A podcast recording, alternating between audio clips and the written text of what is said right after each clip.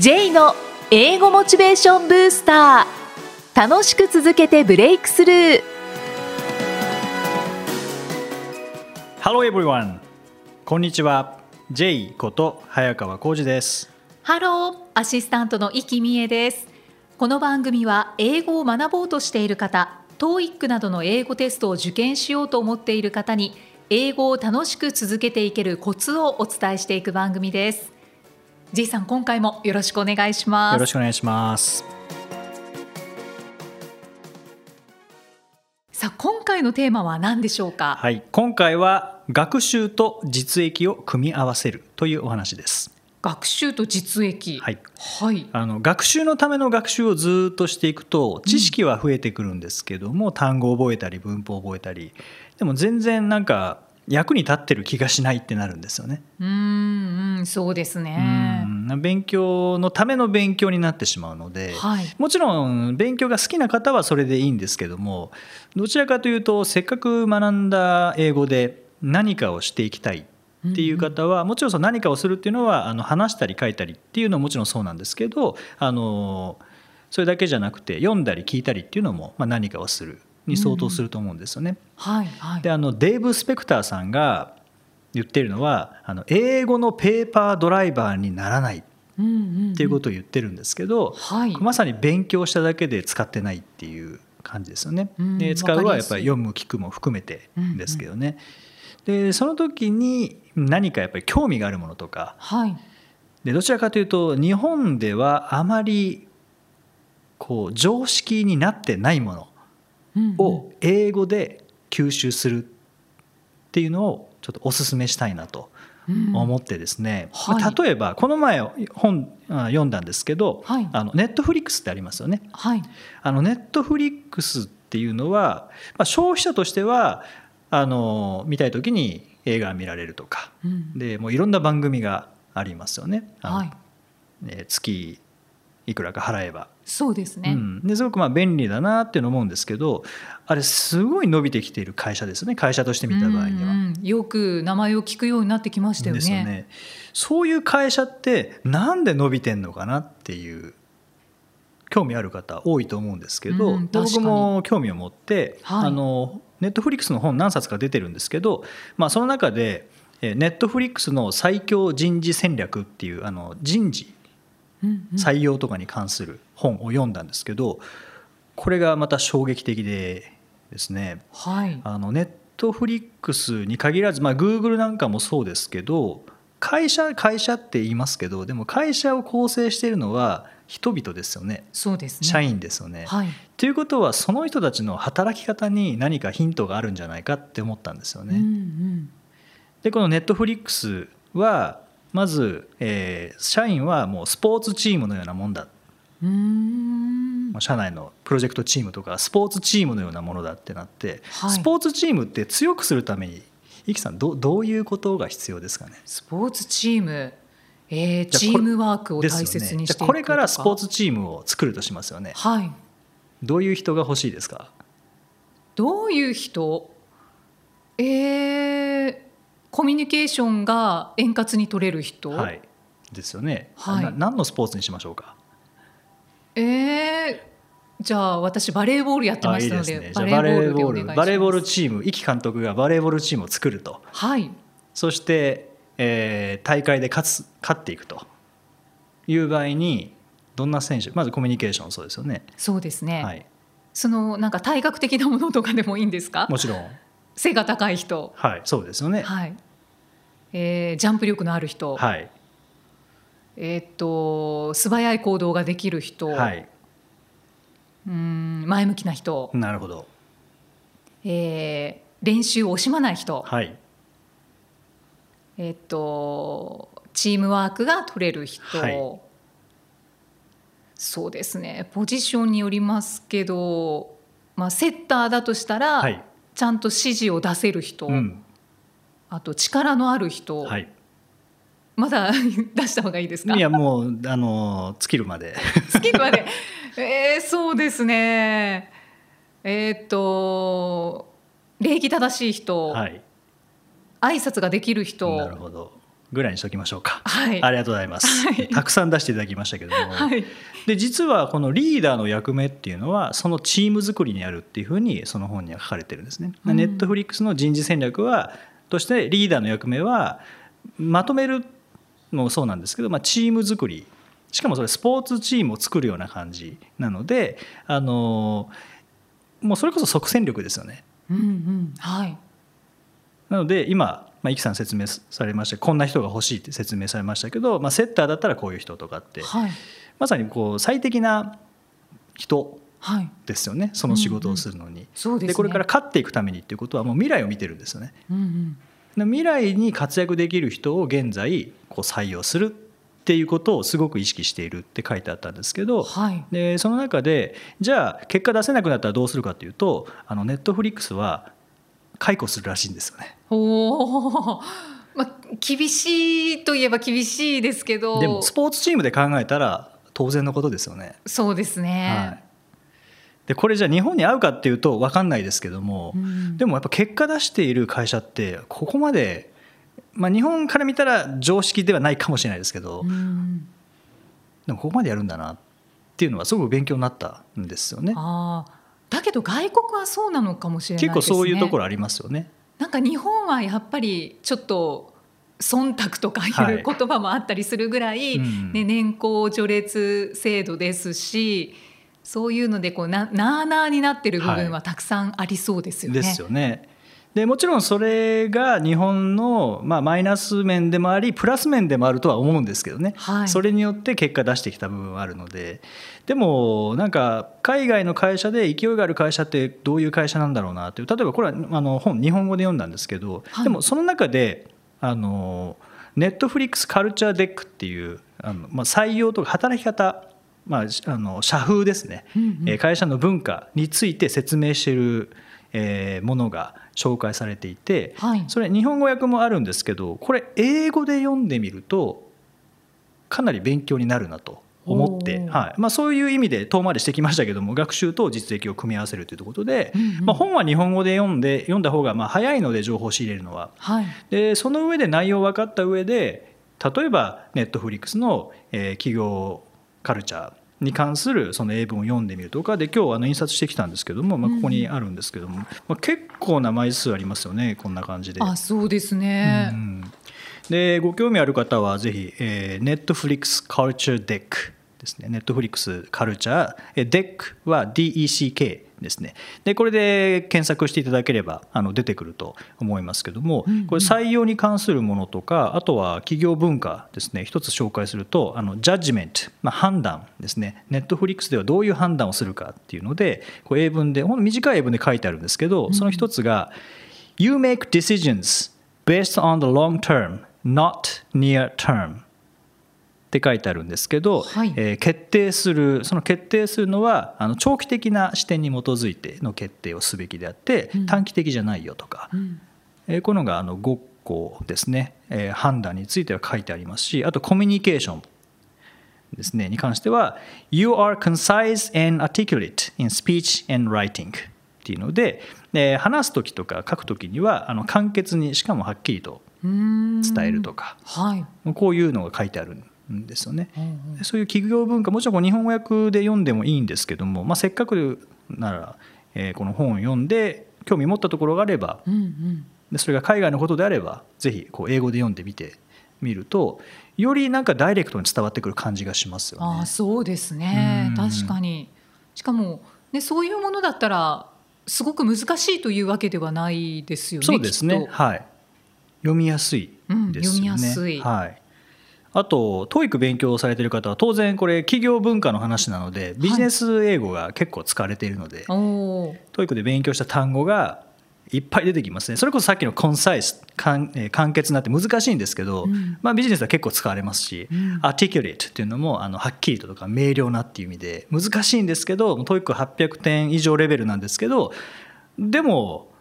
明瞭に伝えるって日本語でも結構使いますもんね。そうですね、うん、TOEIC レベルでは高いんですけどビジネスレベルでは基本的な単語とおいう感じにななるので。あすごい勉強になりそう、うんなのでそう TOEIC の勉強をしている方はそれはもしかしたらただ学習にしかなってないかもしれないですもちろんそれ大事なんですけど、はいそれをこう実益というか本来情報を仕入れるためにこういったものを読むと、うんあの長文読解問題でも活かせるようになりますからね。そうですうね。んしかもなんかこ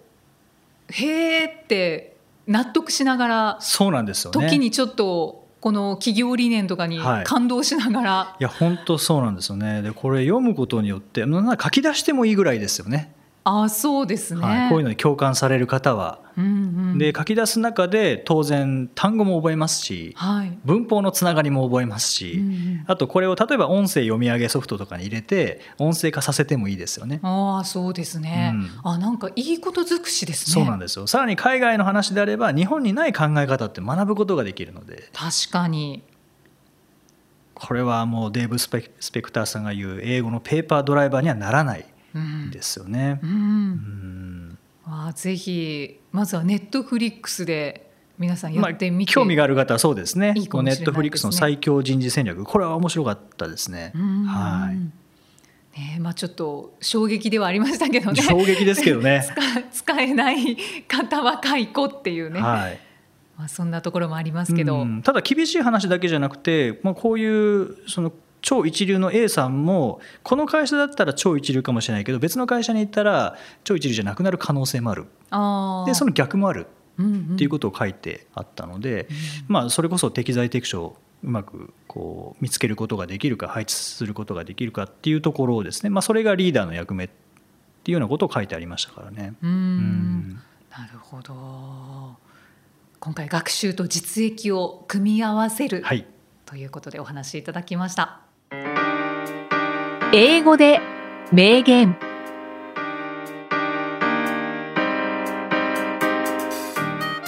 さあ続いては毎日配信している J さんの単語メールボキャブラリーブースターから著名人の名言を英語でご紹介いただきます J さん今回の名言ははい、今回はフリチョフ・ナンセン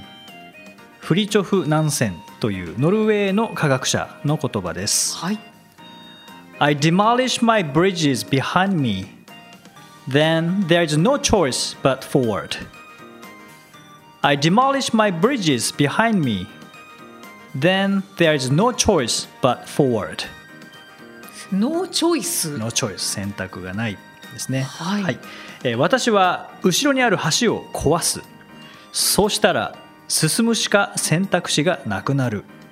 おーもう壊しちゃうんですね、はい、退路を断つというやつですね あー怖いやつで すね本当ですねこれはなかなかできないですうーねんでこれって勇気がある行動に見えますけど、はい逆に勇気が出ない時こそこの行動がなんかいいような気がしますよね、勇気が出ない時こそ、うんで勇気がないから前に進めないのであって、うんでももう後ろを壊しちゃったらもう前に進むしかなくなるので、はい選択残ってもいいし進んでもいいよっていうこの2択の場合はなんか残りたくなっちゃう気持ちうんも分かりますからね、そうですねでもやっぱ進みたいけどみたいな場合はもう選択肢の一つを壊してしまううーんはい 勇気がいるな勇気がいりますけどねはいでも結局なんか何か上達させる時ってやっぱり環境の中にどっぷり浸かることしかないと思うので。うんでも多分進みたいからここにいるわけですからね、そうですねうん決断とも言えるんですかね決断でしょうね決めて立つって書きますもんねあ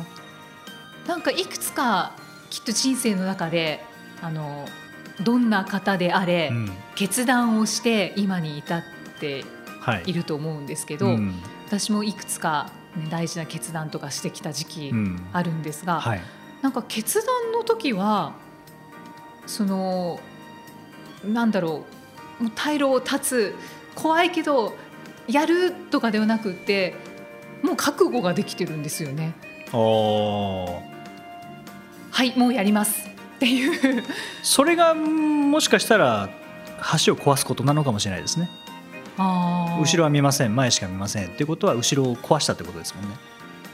あーそうですね、うんその時は恐怖はないんですよねうんまた違うのかな、ま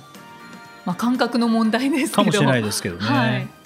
でもそれこそもう人生は選択の連続ですからねチョイスの連そう続でですねすからねはい、でまあ、基本的には後ろを見ずに普通に前へ進みながら選択している場合もありますしはい、やっぱり大事な場面では橋をどうするかって悩む時もありますけどねうんうん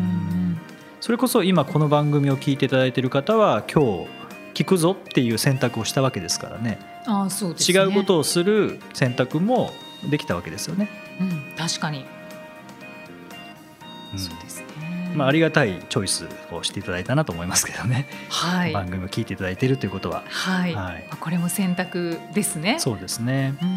んいやーじゃあ行くぞっていう時にはこの名言を思い出してもらえるといいかもしれないですね。そうですねう。んそうですね。はい、はい。ありがとうございます。 J's Topics。さあこのコーナーでは J さんにまつわるあれこれをお話しいただきます。J さん今回のトピックスは何でしょうか。はい、えー今回は講師向けセミナはいー。はい。まあ、前にもちょっとあのご紹介させていただいたんですけども、はいえー今月の26日ですね、えー10時から5時半、まあ、1日かけて、えーアルクさん主催の、えー、トイックの講師向けセミナーを担当させて、えーいただきます。はい、はいであの今年は結構こう講師向けセミナー力を入れていてうんで実際にまあ今まで自分がやってきたことっていうのをあの自分なりにこう体系化してきたのではい。あのやっぱりやって分かったのは伝えやすいっっていう真似しやすいっていうのがうんあるんですよね。はいはい、なので、あのー3月とか5月にやったのはそれこそ TOEIC の教え方っていうのを全般的にやったんですけども、まあ、今回の10月26日に行うのはあのどうこう伝えるかもうデリバリーの部分ですね、うんそれこそ声の出し方とか、えージェスチャーとか、はいえースライドとかあとは何ですかねうーん要は初対面の中でどうやって信頼をしてもらうかとかはい。っていうのをもう全般的に今までこういろんな人の話を聞きながらあうんこれすごいいいなとか、あこれもったいないなとかっていうのを自分なりに分析してきたものをまとめたのをお伝えするのが、まあ、今月26日の、はい、セミナーです。ああ。今年は講師向けセミナーを結構されてらっしゃるんですか。こうでもないんで。ですけどね、あ、じゃあ今回二回目。えー、と三4回目ですかね。ああ、はいあだけど本当力を入れてそうでらっすしゃいねま去すね。年まではそういったことはしていなかったので、うんうんはい、今年からですね、まあ、もうちょっとこれも増やしていきたいなとは思っているんですけどね、うんうんしかもみっちりですよね。そうですね、まあ、1日かけて朝はいから夕方ま朝から夕で。方まで、はういんまあ、ただもちろんこう1日セミナーで話聞いて終わりではないので実際にあの、まあ、ワーク形式ではやいっていきますので、うんうんはいもう実それこそ、えー次の週から使えるようなおおそんな状態作れるのがいいな作れればいいなとは思いますけどー、ね、うんはい、すぐにこう取り込めるっていうセミナーですね。そうですね、はいうん、講師の方ぜひチェックしてください、はい第124回お送りしてまいりました